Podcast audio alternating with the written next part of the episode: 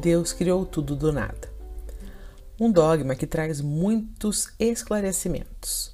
Primeiro, é a possibilidade de entendermos que, embora a criação seja particularmente atribuída ao Pai, tem até uma música que cantamos muito na igreja que é Ao Pai Criador, ao Filho Redentor e ao Espírito Glória.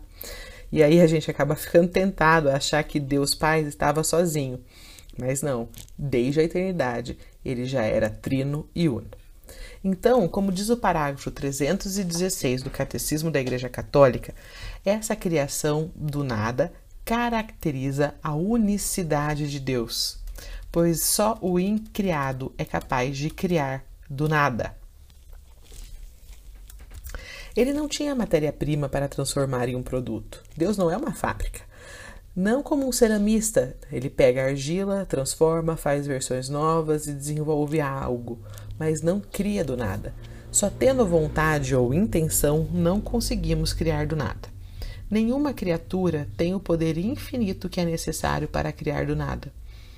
Aqui, só no imaginário, no lúdico, então vemos as crianças que gostam das fadas madrinhas, que realizam desejos. Isso é real, certo?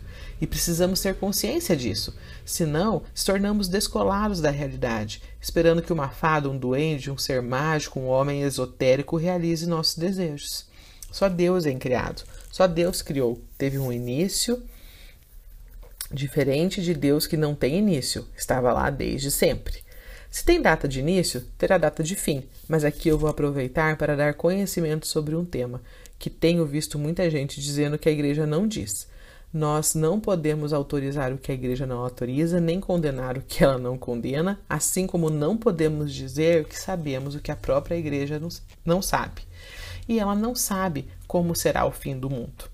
Eterno, só Deus.